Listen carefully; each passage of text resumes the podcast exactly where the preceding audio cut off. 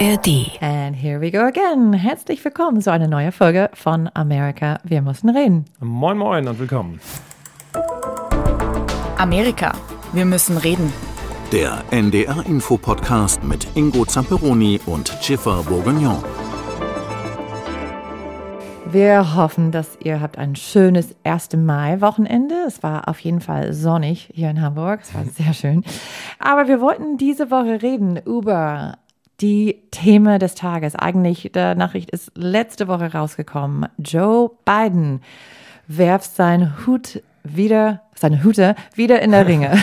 Sein Einhut, das sagt man. Aber das ist eins von diesen äh, Sprichwörtern oder Redewendungen, äh, die gleich sind. Ne? Den Hut in den Ring werfen, Hat in the Ring. Genau, das, Hat in the äh, Ring. Das deckt sich, ja.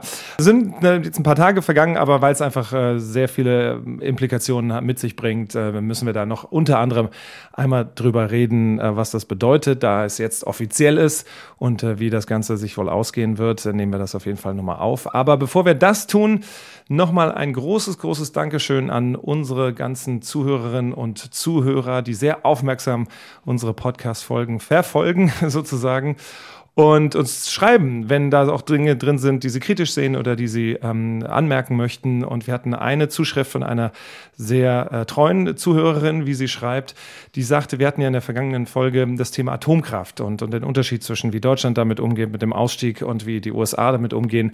Und da hatte ich das wohl so formuliert, dass Deutschland so ein bisschen wie ein Geisterfahrer unterwegs ist, während ganz Europa, so klang es, wieder einsteigt oder das ausbaut, die Kernenergie, steigen wir aus, dass das so ein bisschen auf verlorenem Posten steht. Und die Anmerkung unserer Zuhörerin ist komplett richtig. Das ist nicht ganz so natürlich, wenn man zum Beispiel guckt, in Italien hat es nach Tschernobyl einen Volksentscheid gegeben, dass Italien komplett aus der Kernenergie ausgestiegen, schon in den frühen 90ern, also seit 30 Jahren nicht mehr. Auch alle Versuche von irgendeiner Berlusconi-Regierung wieder einzusteigen sind gescheitert. Österreich hat sogar dagegen geklagt, dass die Taxonomie in der EU so geregelt wird, dass Atomenergie als erneuerbare Energie dargestellt wird und hat sich dagegen gewehrt und hat auch sogar, glaube ich, ähm, die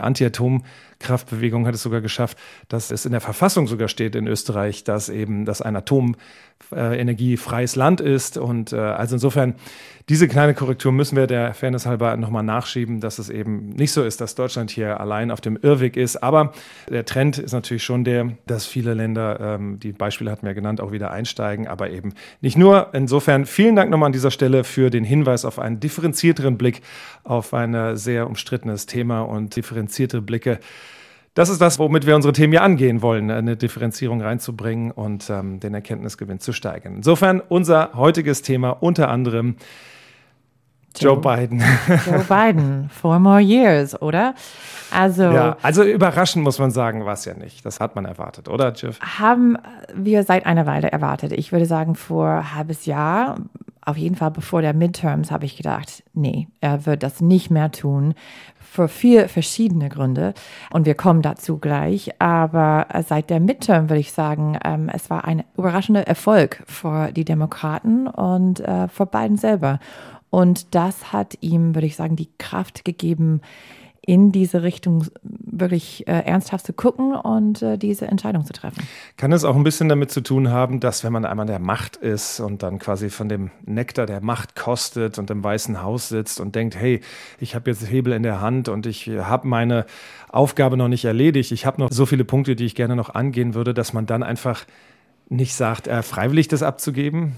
Ja, aber ich glaube, Biden hat ähm, A hat, hat das vielleicht gesehen als eine Übergangsphase, ne? so eine Weg, weg von Trump sozusagen. Ähm, und, und vielleicht war das auch so gedacht, dass er würde einfach ein Präsident für eine Amtszeit. Ja. Genau. Ja, so haben sein. wir das ja auch immer gesehen. Ne? Und dann da, macht er, bereitet er Kamala Harris oder wen auch immer einen Nachfolger vor. Dachten wir auch. Aber wenn man seine Video, als er äh, letzte Woche das äh, angekündigt hat am Dienstag, hat eine äh, Video da veröffentlicht, drei Minuten lang, muss man sagen, sehr amerikanisch sehe ich das aus. So, mit der Musik, mit der Drama, mit neue Bilder jede eine Sekunde. Das Thema, einfach eine große Thema war, ähm, finish the job. Ne? So, ich muss das fertig machen. Wir haben irgendwas angefangen und jetzt brauche ich noch vier Jahre, das alles zu schaffen, was ich schaffen mhm, wollte. Mhm. Also Stichwort diese Video war viel, das Hauptthema war Freedom, war Freiheit, war, was interessant ist, weil Republikaner sind oft der Partei von Freiheit von kleinen Governments. Also das, die wollen nicht so viel Einmischung von der Regierung, aber wollen mehr persönliche Freiheit, wollen Entscheidungen, wo ihr Geld geht, nicht an Steuer äh, an der Regierung oder sowas. Und wie wir gesehen haben in den letzten paar Monate wegen dieser Kulturkrieg, es kam mehr Verbot aus viel Bundes Staaten, wo ähm, die Regierung Republikaner ist, also mit äh, der Roe v. Wade, der Entscheidung von der Supreme Court und jetzt strengere Regeln wegen ähm, Abtreibungsrecht zum Beispiel, wegen äh, so Transgender-Kinder besonders und äh, der Recht, um Eltern zu entscheiden, wo es lang geht mit, äh, mit ihren Kindern. Also viele Sachen, also, also diese, diese Bücher, was erlaubt ist in, in Bücherhalle. Also es gibt viel Verbot von die rechte Seite, die ähm, normalerweise sind die Partei von Freiheit. Also von selber entscheiden lassen und so. Und da hat sich jetzt äh, Joe Biden positioniert. Aber ich fand auch interessant, wie äh, das Video auch gleich einstieg, nochmal mit dem 6. Januar, mit Bildern von dem Sturm auf das Kapitol, 6. Januar 2021 und so. Und da ist wieder diese ähm, Botschaft, in der sich Biden positioniert als eben nicht nur Verteidiger der, der Freiheiten und der freien Lebensweise, sondern eben auch äh, ja, der Verfassung sozusagen gegen die, die Kräfte und Strömungen, die versuchen, diese Demokratie zu unterwandern aus genau. seiner Sicht. Und gegen, wie er so oft sagt, MAGA-Republikaner. MAGA steht für Make America Great Again. Das war immer Trumps Slogan, das er benutzt hat. Und die Anhänger von Trump sind oft ernannt als MAGA-Republikaner. Trump war nie erwähnt in der mhm, Video. Mhm. Aber, aber, war ziemlich deutlich. Aber ziemlich mit 6. Januar mit äh, Marjorie Taylor Greene, sie eine, eine Abgeordnete ist aus North Carolina Carolina, die eine große Unterstützer von Trump ist. Also, aber das ist der klare Botschaft, dass Biden ist der beste Wahl, ähm, gegen Trump zu gewinnen, weil das jetzt langsam gehen viel davon aus, dass Trump wird der Nominierung kriegen, dass äh, auch wir haben auch sogar diskutiert, dass die mehr Republikaner, die im Rennen kommen, jetzt haben wir Pence, wir haben DeSantis, wir haben Nikki Haley. Ja, wobei DeSantis noch nicht offiziell. Noch nicht offiziell, aber, aber. also ähm, eine, und er ist auch eine, eine Favorit von, von manche, zum Beispiel von meinem Vater, ähm, die mehrere aber Republikaner, die reinkommen, wie in 2016. Es gab 16 Kandidaten. Und Trump muss nur, er hat diese Basis, die immer treu bleibt. Und solange das ist und die mehr mehr, die reinkommen, die würden das dann die andere Wähler äh, unter sich teilen. Und Trump hat diese Basis, der wird ihm dann äh, die Mehrheit wahrscheinlich geben. Also du meinst, um Trump zu verhindern, müssten die Republikaner sich quasi im Vorfeld der, der Primaries sich auf einen Kandidaten oder Kandidatin einigen, äh, damit äh, die, die, die Stimmen nicht verteilt werden auf die ganzen, denn je, klar, du hast recht, je, je weiter das fragmentiert wird, je verteilter, desto mehr schafft einer, der eine gute Basis hat, wie Donald Trump, genau. da herauszuragen. Aber über Trump äh, wollten wir gar nicht groß reden, man kommt halt immer also, nicht an ihm vorbei, nicht vorbei, sondern eben wirklich. Joe Biden. Also die, die Fakten, das haben ja die meisten ähm, ja auch mitbekommen in den vergangenen Tagen. Ne? Der älteste, jetzt schon Präsident, der jemals im Amt war. Und wenn er dann mit 82 wiedergewählt würde im November 24, dann würde er dann am Ende der Amtszeit 86 Jahre alt sein. Also ähm, das ist schon ein, ein, ein großer Faktor. Aber ähm, das ist ja auch so ein unfassbar anstrengendes Amt. Äh, dennoch, auch selbst in dem Video hat, haben wir gesehen, dass wie er da joggend auf die Bühne gelaufen ist, um immer zu zeigen, dass er fit ist. Die Ärzte sagen, alles in Ordnung. Und per se ist das ja auch kein Ausschlusskriterium. Stimmt. Ähm, und wir müssen auch sagen, dass wenn, sorry, ich sage seinen Namen nochmal, Trump wirklich der Nominierung kriegt, er ist auch nur vier Jahre jünger als Biden. Okay. Also es ist eine, ja, und wir müssen auch sagen, dass Biden hat in 2020, es war der Pandemiejahr, er musste nicht quer durch das Land reisen, er musste nicht ähm, mhm. auf die Bühne stehen und drei verschiedene Bundesländer in einen Tag. Ähm, insofern war das ziemlich, das war ziemlich leicht im Vergleich mit, was es bedeutet, normalerweise ähm, eine, eine Wahlkampagne durchzuführen. Und also man kann sagen, dass er hat jetzt der, der Vorteil von der Amt. Ja, er kann auf jeden Fall. Ne, so mit, äh, mit normale Arbeit kann er also das als äh, Kampagne stellen. Und er ist halt ständig im Gespräch, er ist halt ständig in den Schlagzeilen als Amtsinhaber, als Präsident äh, mit dem, was er tut allein. Ja, das ist grundsätzlich ist das der Amtsinhaber hat eigentlich grundsätzlich eher den Vorteil und ist eher schwerer zu schlagen. In der Vergangenheit haben es ähm, ja, es gab also nicht oft, dass es nur One-Term-Präsidenten waren. Also wir hatten Jimmy Carter ähm, und dann hatten wir George H.W. Bush. Genau, Bush Senior. Ja. Ähm, aber das ist in der Regel ist es ja eher so, ähm, dass der Amtsinhaber so einen gewissen Bonus hat und, ähm, und deswegen ist es auch klar gewesen. Deswegen wird auch jetzt niemand reingerätscht oder davor äh, jetzt irgendwie beiden nochmal dieses, äh, diese Kandidatur streitig zu machen. Also das ist jetzt gesetzt, oder? Also da würde jetzt doch niemand jetzt sagen, ah, ich probiere es doch mal, weil der ist einfach zu alt. Und viel, nach wie vor sind ja viele äh, jüngere, auch Demokraten überhaupt nicht begeistert. Da wird keine Leidenschaft äh, entfacht. Ich habe vergangene Woche mit Howard Dean ein äh, Interview geführt in den Tagesthemen, der 2004 sich beworben hatte für die Kandidatur der Demokraten, hat das nicht gewonnen. Er hatte dagegen John Kerry dann verloren.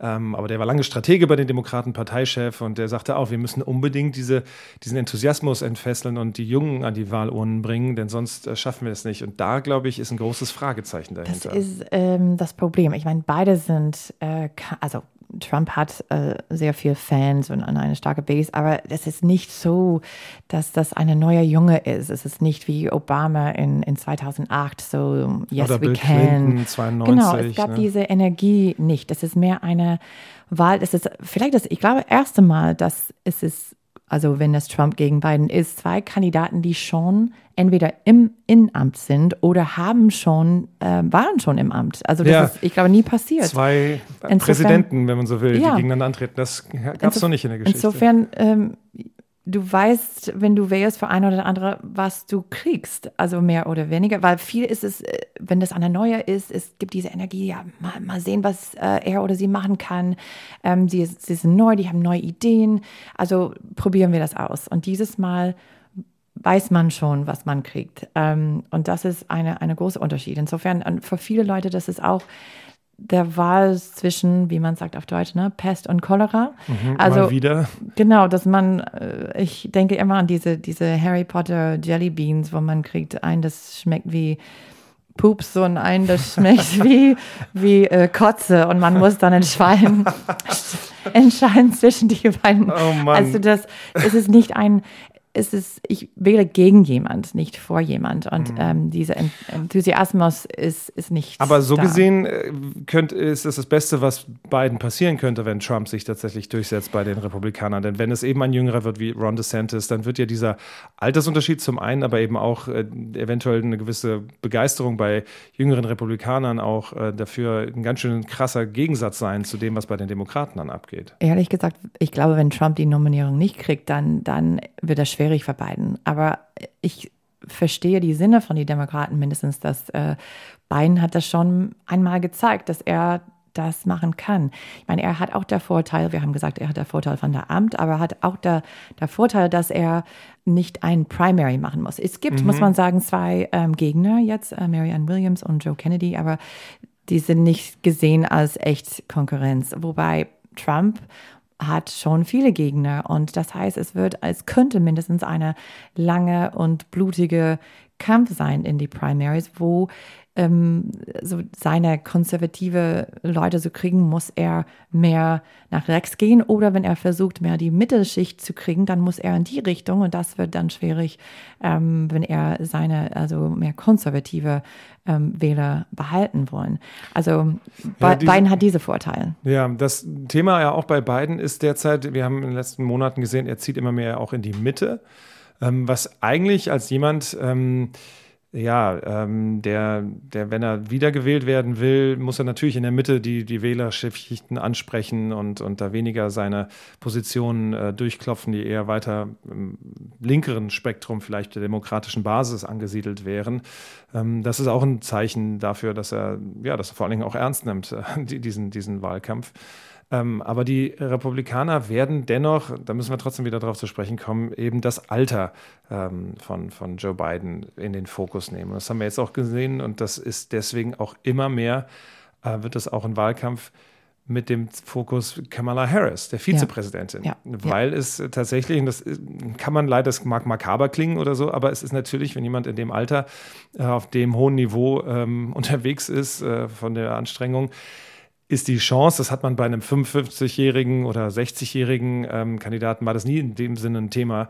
Ähm, höchstens, dass vielleicht jemand einem, einem, Attentat zum Opfer fällt, aber dass er aus Altersgründen quasi aus dem Amt scheidet, dann ähm, ja, das ist auf jeden Fall ein Argument, das wird wahrscheinlich bei vielen Republikanern und äh, Kamala Harris ist noch verhasster als Joe Biden bei den Republikanern. Also deswegen wird das ein großes, großes Thema. Guck mal, wenn ihr Biden wählt, dann bekommt er Harris, aber diesmal mit großer Wahrscheinlichkeit ja. als Präsidentin. Und, und Biden versucht das auch nicht zu verstecken. In diese drei Minuten langen Video war ähm, Harris sehr präsent. Also mhm. sie war auch mit ihm auf die Bühne. Die haben dann auch Bilder von Kamala auf einen Protest auf die Bühne unterwegs mit Biden. Also die wollen sie auch präsentieren und ähm, weil ja, muss man sagen, äh, in seinem Alter, ich meine, ich hoffe, dass er hat ein langes, gesundes Leben, aber ähm, es ist immer ein Risiko. Äh, und wie du gesagt hast, die Republikaner wissen das und das würden die auf jeden Fall eine Thema machen. Und mein Vater hat schon gesagt, ähm, dass das ist Grund genug für ihn. Also er hat schon gesagt, er wird sowieso nie für einen Demokraten wählen, aber er hat wirklich Angst, dass ähm, sie dann äh, Präsidentin wird. Das wird die Strategie sein. Sie werden auf jeden Fall versuchen, hier, ihr wählt quasi, oder das steht zur Wahl, Kamala Harris zur Präsidentin bekommen. Und, und dieses aus republikanischer Sicht Schreckgespenst werden sie versuchen, an die, an die Wand zu malen. Insofern mhm. ist es ein großes Thema. Ähm, vielleicht an dieser Stelle ein kleiner Einschub, weil wir das eben oft gefragt werden, wie lange eigentlich Präsidenten amtieren können und wie das geregelt ist mit Nachfolgen und so. Also grundsätzlich gilt äh, maximal zwei Amtszeiten. Die dürfen oder die müssen nicht hintereinander sein. Das ist in der Regel Usus so, aber wenn Trump jetzt eben wieder gewählt würde 2024, dann wäre das okay, weil das erst seine zweite Amtszeit wäre. Das war nicht immer so. Das wurde dann erst nachdem ähm, Roosevelt, Präsident Roosevelt, Franklin Delano Roosevelt äh, in den 30er Jahren und dann im Zweiten Weltkrieg eben mehrere Amtszeiten hintereinander hatte, hat man danach gesagt, okay, das war eine Ausnahmesituation, große Depression und Wirtschaftskrise und danach eben der Weltkrieg. Ähm, aber grundsätzlich sollten wir das mal begrenzen auf die zwei Amtszeiten die ja schon der erste Präsident George Washington äh, so eingeführt hatte, indem er dann auf eine dritte Amtszeit verzichtet hatte, was damals total ungewöhnlich war und noch nie vorgekommen war, dass jemand freiwillig auf seine Macht verzichtet. Und auf diese Tradition ist man dann zurück und dann gab es eben das 22. Verfassungszusatzgesetz, ähm, das das eben limitiert auf diese zwei Amtszeiten. Aber, und jetzt kommt eben die Vizepräsidentschaft rein in Frage, wie lange darf dann eigentlich ein Vizepräsident äh, amtieren? Darf der mehr als zweimal vier Jahre machen, ob jetzt hintereinander oder äh, verteilt. Und da kommt es ganz drauf an, wann der amtierende Präsident ausscheidet, ob durch Rücktritt oder durch Versterben. Es ist nämlich so, dass ähm, man guckt, ob diese Amtszeit, in der der Präsident ausscheidet, schon zur Hälfte absolviert ist oder nicht. Wenn die noch nicht zur Hälfte absolviert ist, dann gilt das als eine volle Amtszeit. Ähm, dann dürfte ein Vizepräsident, der dann Präsident wird, nur einmal noch neu gewählt werden. Ist das nicht der Fall, dann theoretisch könnte man noch zwei Amtszeiten dranhängen ähm, und dann wären es bis maximal knapp zehn Jahre also möglich im Amt zu sein. Es gab in der Vergangenheit zwei Beispiele. Das eine ist ähm, äh, Lyndon B. Johnson, der hat von John F. Kennedy nach dessen Ermordung übernommen und da waren dann nur noch 13 Monate, glaube ich, bis zur nächsten Wahl, war ja im November 63 und bis zum November 64, wo die nächste Wahl dann war, ähm, wären das also nicht mehr ganz zwei Jahre gewesen. Insofern konnte er diese Periode zu Ende machen. Dann ist er wiedergewählt worden oder gewählt worden zum ersten Mal, wenn man so will, 64 und hätte dann 68, wenn er nicht freiwillig zurückgetreten wäre und gesagt hätte, nee, ich mache keine Verlängerung, dann hätte er 68 noch einmal antreten können, hätte er gewonnen, hätte er dann fast ja neuneinhalb Jahre dann die Präsidentschaft inne gehabt. Das wäre möglich gewesen. Anders wiederum Gerald Ford, der übernommen hatte von Nixon nach seinem Rücktritt.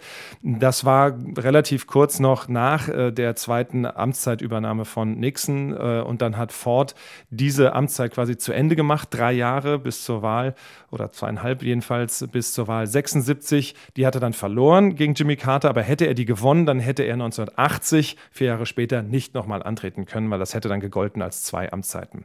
Das so ich hoffe, ich habe es jetzt nicht zu kompliziert ausgedrückt, aber das so ungefähr ähm, die, die, die Lage, die Gesetzeslage, wie das eben zutrifft. Und deswegen äh, kommt es darauf an, sollte Kamala Harris tatsächlich weiter äh, Vizepräsidentin und dann Präsidentin werden bei einem vorzeitigen Ausscheiden von Joe Biden, dann käme es darauf an, ob das eben äh, vor 26 wäre oder eben danach. Wenn es danach wäre, dann würde es nicht als volle gelten. Wenn es davor wäre, dann schon. Also, aber wie gesagt, wir hoffen, dass Biden hat, egal ob er gewinnt oder verliert, eine lange Leben. Aber das ist auf jeden Fall dann Aufmerksamkeit auf Kamala Harris. Und ich weiß, dass ich war schon mehrmals gefragt von deutschen Freunden und äh, wo ist sie denn? Was macht sie? Und ähm, wir haben schon, ich glaube, auch in, in einer Folge diskutiert, der Rolle von dem Vizepräsident oder Präsidentin. Ähm, und es war nie so ähm, präsent. Es ist nicht, dass eine Vizepräsident darf entscheiden, äh, Politik. Und deswegen, als äh, Kamala angefangen hat und hat ähm, diese Themen, also Einwanderung, Politik und auch Wahlrecht, Politik, war ihre Themen.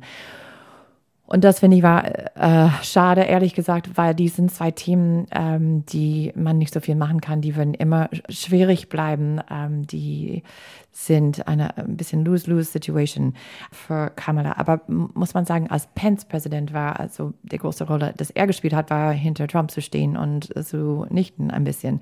Ähm, Biden war auch dann immer auf die Seite von Obama. Also man hat dann hat, haben manche gesagt, nicht so viel gefragt, was die machen dann als Vizepräsident. Aber vielleicht die Erwartung ist groß, dass Kamala erste Frau ist als Vizepräsident, als der erste Person of Color. Aber auch diese Erwartung, dass, weil Biden ja, also älter ist und könnte vielleicht in, in die Rolle auch kommen, wenn irgendwas äh, passiert. Aber also ich finde, dass sie viel mehr präsent ist in der letzten Zeit, seit der mhm. Supreme Court Entscheidung äh, wegen Abtreibungsrecht. Man hat sie, also ich habe sie viel mehr auf die Bühne gesehen in der letzten Zeit bei ähm, Proteste ähm, und so weiter und äh, dass sie redet über die Rechten von Frauen zu entscheiden, was passiert mit ihrem Körper.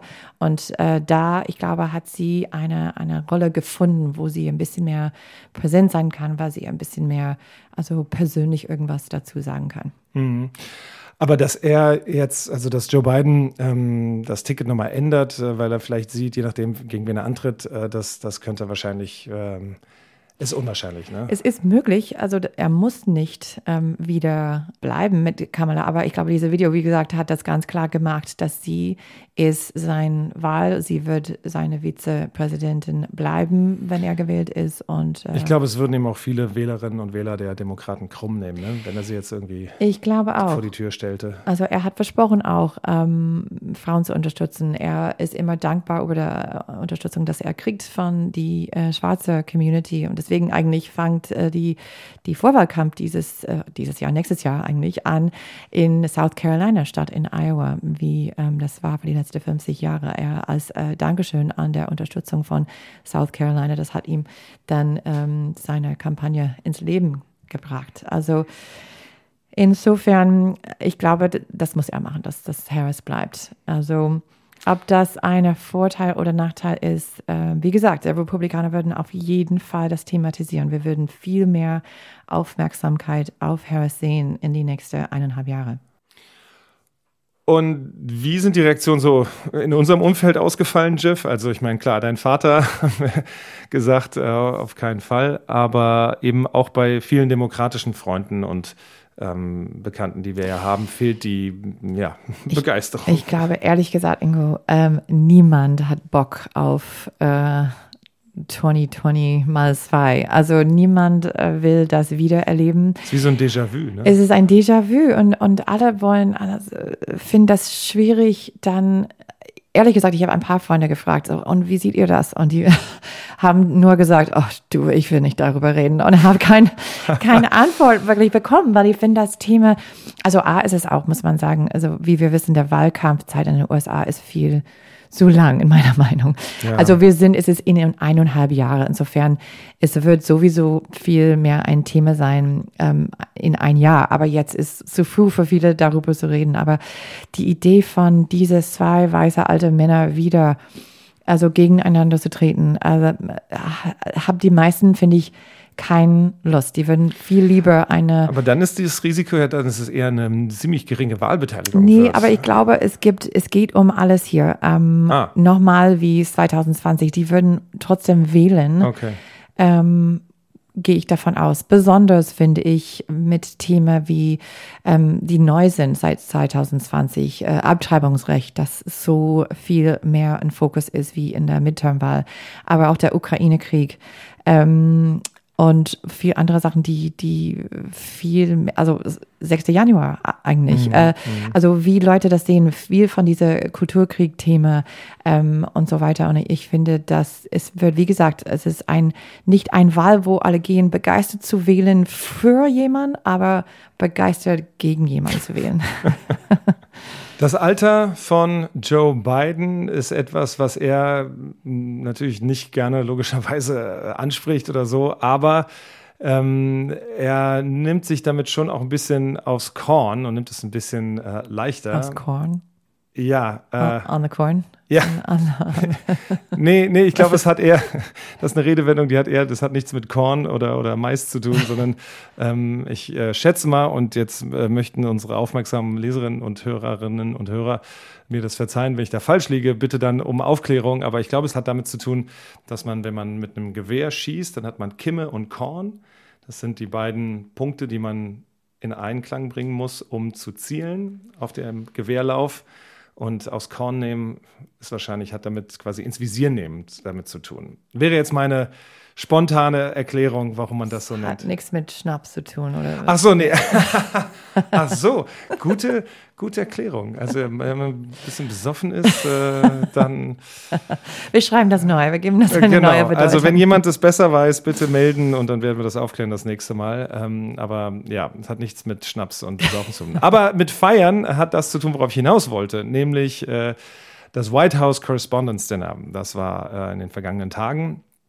Und äh, das ist ein traditionelles Treffen, wo das äh, Pressekorps äh, des Weißen Hauses eben ähm, ja, ein bisschen feiert. Und äh, traditionell ist der Präsident da auch zu Gast und hält eine ziemlich scharfzüngige Rede. Es gibt das berühmte White House Correspondence Dinner vor einigen Jahren, als Obama die Rede gehalten hat und Donald Trump im Publikum war. Und äh, da, da Obama der Legende nach soll ihn dermaßen getriezt haben und aufs Korn genommen haben, dass äh, Donald Trump daraufhin gesagt hat, na warte, dir und euch werde ich zeigen. Ich trete an als Präsidentschaftskandidat und dann sehen wir, wer das letzte Lachen hat. Ähm, und der Rest ist Geschichte, wie man so schön sagt. Aber, und ähm, hoffentlich ist das dieses Jahr nicht wieder passiert, weil Biden war auch dieses Jahr präsent und hat eine lustige Rede gehalten, auch äh, Witze über sich selbst, über sein Alter. Genau, zum Beispiel die Verfassung, ja, die hat mein guter Freund Jimmy Madison mitgeschrieben oder ähm, genau, oder äh, alle denken, ich mag Rupert Murdoch, den äh, sehr auch äh, greisen Chef von äh, Fox News und Fox äh, Corporation. Der auch 90 ist? Ja, auf jeden Fall ist er, ja. glaube ich, etwas älter. Und der sagte, nee, ich mag Rupert Murdoch eigentlich, denn wie mag mag, wie kann ich einen Typen nicht mögen, der mich im Vergleich aussehen lässt wie Harry Styles und solche. ja, au, Singer. Ja, ähm, solche Gags hat er dann auch über sein eigenes Alter gemacht. Aber auch äh, Gags äh, und Witze über Tucker Carlson, der äh, beliebte, bekannte Moderator von einer Nachricht, ich sage Nachricht, ähm, mit äh, Macht dann macht man das auf Deutsch auch die Finger Quotations ja, ja, in Luft? In okay. Anführungszeichen, genau. Ja. ähm, naja, es ist schon ein Nachrichtensender. Aber womit äh, elegante Überleitung eben zu unserem zweiten Thema heute. Ähm, Tucker Carlson ist raus von Fox. Er war, äh, wie gesagt, ganz ähm, bekannt in der Fox äh, News Sender. Er hat immer diese Primetime-Spot um 20 Uhr, hat die meisten Zuschauer von je andere Nachrichtssendung äh, in Amerika eigentlich. War sehr einflussreich, hat auch die Ohr von Trump, aber war auch bekannt, ein bisschen fernzuhalten, aber hat äh, eine Verbindung zu seinen Zuschauern, die äh, die meisten äh, Trump-Wähler waren.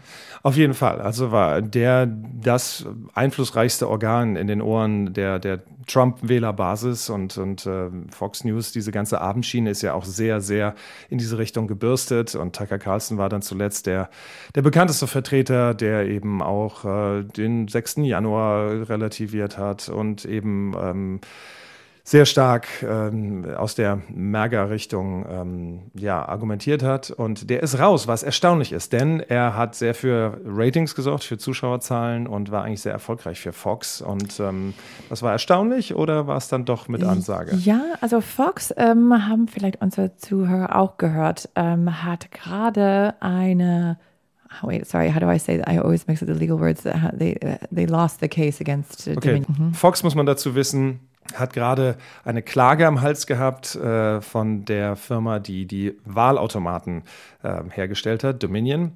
Ähm, und Fox hat ja immer in diesem Narrativ von Donald Trump, dass die Wahl geschoben worden sei und gestohlen. Und Tucker Carlson hat das auch sehr, sehr postuliert und immer in Frage gestellt. Ist das wirklich mit rechten Dingen zugegangen? Und da war eben eine Beschuldigung, sage ich mal, dass, äh, dass die, diese Wahlautomaten ja alle gefälscht gewesen seien und da eben die falschen Stimmen registriert hätten. Dagegen hat sich Dominion gewehrt und gesagt, es ist Rufmord. Unsere Geräte haben einwandfrei funktioniert. So ist die Wahl ausgegangen, ja, und da ist nichts geschoben gewesen. Und dann hat man sich jetzt auf einen Vergleich geeinigt in einer typisch amerikanisch gigantischen Höhe von 787 Millionen Dollar. Hat Fox jetzt an Dominion Fox, zahlen müssen? Genau, so dass das nicht dann wirklich vor der Gericht kam. Und äh, in diesem Prozess kamen viele äh, Textnachrichten raus, äh, inklusive viel von Tucker Carlson, wo er äh, sich äh, geäußert hat, also seine echte Meinung, nicht seine Meinung, dass er äh, geteilt hat mit Zuschauern im Fernsehen, dass er Trump furchtbar fand, äh, dass er äh, seine Chefe an der, in Fox äh, auch doof fand, dass sie zum Beispiel waren die Erste, die haben gesagt, dass Biden hat Arizona gewonnen in 2020 und er fand das ein Fehler und hat ganz stark seine, seine Chefe äh, kritisiert. Aber das, seine Meinung über Trump war auch ähm, sehr ja, überraschend, weil er ihm so unterstützt hat über die Jahre und dann zu hören, was er wirklich denkt über Trump, war ziemlich, ja, ja, aber er hat zumindest auch, was diese, diese, ähm, diese Klage betrifft, eben auch gesagt, äh, es wurde deutlich, dass er es einfach halt gesagt hat, weil das bei den Zuhörerinnen und Zuhörern ankam, weil es beliebt war. Nicht, weil er unbedingt selber glaubte, dass Dominion da irgendwelche Wahlbetrugsmaschen äh, laufen hatte, sondern eben, weil er gesagt das ist das, was, was die, die hören wollen. Genau. Und das hat er dann ähm, wie ein guter Verkäufer. Und deswegen ist das kein Journalismus, wobei es bei Fox News sehr guten Journalismus auch hauptsächlich tagsüber gibt, aber eben abends in dieser Primetime Schiene, wo es dann eben um Meinung geht, ist es halt sehr gefärbt. Ähm, und deswegen ist die Frage, und deswegen haben wir das heute zum Thema gemacht, ähm, wie sehr ist das jetzt ein Problem für ihn? Also ich glaube, Ingo, ähm, ist es nicht ein Problem. Insofern, also es gibt immer noch viele äh, bei Fox, die könnten diese Stelle nehmen. Und ich glaube, die, die haben angefangen, ein paar auszutesten. Aber wie wir gesehen haben, ein paar andere große Namen von Fox wie Glenn Beck oder Bill O'Reilly, der eigentlich diese Stelle vor Tucker Carlson hatte, die sind dann auch losgelassen und man hat nicht so viel danach von dem gehört. Also ich glaube, dass Carlson ähm, war ein bisschen zu big, too big for his britches, wie wir sagen. Also ähm, too big for his what? Too big for his britches. Britches ist eine äh, antiquierte Wort für Unterhose. zu groß für. Hier ist eine neue Redewendung für die heutige Ausgabe. Too, too big for his habe ich noch nie gehört. Ja. Too, too big, big, for his britches. Das, das würde Und das heißt, also der war zu groß für seine Unterhosen. Das heißt. Das die heißt, passt ihm nicht, die, die rutschte runter. Oder das, das Fox hat gesagt, ja, okay, du bist eine große Name hier bei uns, aber du bist nichts ohne uns. Ah, okay. Ähm, und der dachte, hey, ich bin hier die, ich kann hier, ich habe hier Millionen, die mir zuhören, ich kann schalten und walten, wie ich genau, will. Genau, also wie das dann weiter, warum Fox ihm losgelassen hat, also es gibt nur Spekulation, weil er so kritisch sein war über seine Chefe oder weil er too big for seine Bridges war. Ähm, ah, die wollten ihm so einen kleinen äh, Dämpfer verpassen ja. quasi hier, äh, hier, bleib mal hier auf dem Deckel. Ja, ja, go back to your place. Ne? So, ja, ähm, ah, okay. du bist nicht so eine, wir, wir haben auch andere Leute und wir, wir machen das weiter ohne dich und ohne Problem. Aber es gab auch der ähm, so, manche sagen auch, es gibt eine, eine ähm, Vorfall, das kommt vor Gericht bald mit äh, so einer Frau, er hat äh, gegen ihn geklagt äh, wegen der sexistischen Atmosphäre in, in äh, seiner in der Redaktion. in der Redaktion, wie er über Frauen gesprochen hat, was er, wie er seine äh, weibliche Kollegen äh, behandelt hat. Also gibt es ähm, vielleicht der Fall, äh, dass Fox wollte das vermeiden, dass mehr hm. von ihrer schmutzigen Wäsche rauskommt äh, in der Öffentlichkeit und dachten, das war besser, ihm dann loszulassen. Also was Carlson jetzt macht, ist die große Frage und Spekulation. Er hat eine Tweet, eine Videobotschaft über Twitter ähm, veröffentlicht ein paar Tage danach und es war, muss ich sagen, ähm, sehr kryptisch. Ich ähm, habe auch mit ein paar anderen Freunden gesprochen. Was bedeutet das eigentlich? Was will er damit sagen? Also er hat verschiedene Seiten äh, also kritisiert, aber man weiß nicht ganz genau, über wem er gesprochen hat. Und ähm, die Frage ist, ob er vielleicht selber ähm, in die Politik seinen Hut im Ring werfen will. Und ähm, mhm. man kann es nicht vorstellen mit Trump zusammen, weil er hat ihm so als Trumps Vize. Ja, er hat ihm so doll Kandidat. kritisiert, aber ja. vielleicht ja, aber Trump wechselt ja dann, wenn einer da sich wieder loyal zeigt, dann auch wieder sehr schnell die Meinung.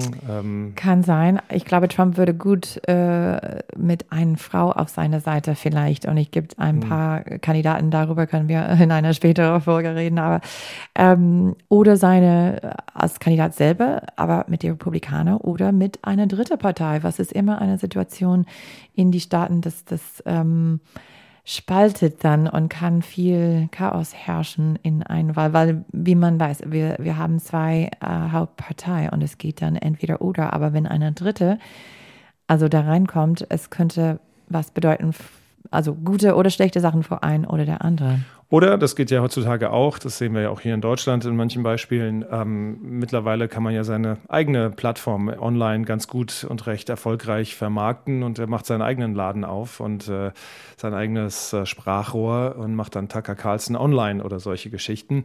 Auf jeden Fall war das eine, eine, eine erstaunliche ähm, Nachricht, als das kam und dachten wir, okay, ähm, das ist doch äh, shocking. Äh, in gewisser Weise shocking, weil es eben äh, so, so ein erfolgreiches Modell ist für eben die Fox Fox News ähm, Nachrichtenschiene abends. Und ähm, aber auch da gibt es wie so oft äh, Gründe und nicht alles werden wir wahrscheinlich ganz erfahren, aber auf jeden Fall eine interessante Entwicklung. Und damit kommen wir zum Ende der heutigen Folge. Wie ich eingangs sagte, wir freuen uns immer über kritische, wohlwollende, anregende Zuschriften von unseren sehr aufmerksamen Hörerinnen und Hörern. Also bitte melden sozusagen äh, und verabschieden uns für heute und sagen Tschüss, bis zum nächsten Mal. Bis dann. Amerika. Wir müssen reden. Ein Podcast von NDR Info. Hallo, ich bin Beke Schulmann aus der Wissenschaftsredaktion von NDR Info. In unserem Podcast Synapsen liefern wir Fakten, Hintergründe und Geschichten zu aktuellen Fragen der Forschung. In der neuesten Folge beleuchten wir das große Thema Mental Load, also die vielen, meist unsichtbaren Aufgaben, die rund um das Familienmanagement anstehen. Denn zum Familienleben gehört oft auch eine nie enden wollende To-Do-Liste.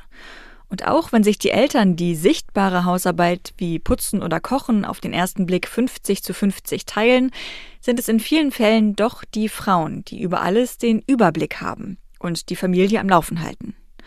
Und das kann an die Belastungsgrenze bringen, sogar bis zum Burnout führen. Wie wird das Phänomen erforscht? Warum gibt es dieses Ungleichgewicht, auch bei Paaren, die sich als emanzipiert und gleichberechtigt verstehen? Und wie könnte das geändert werden? Die Antworten gibt es in der neuen Folge Synapsen und die gibt's ab sofort in der ARD Audiothek.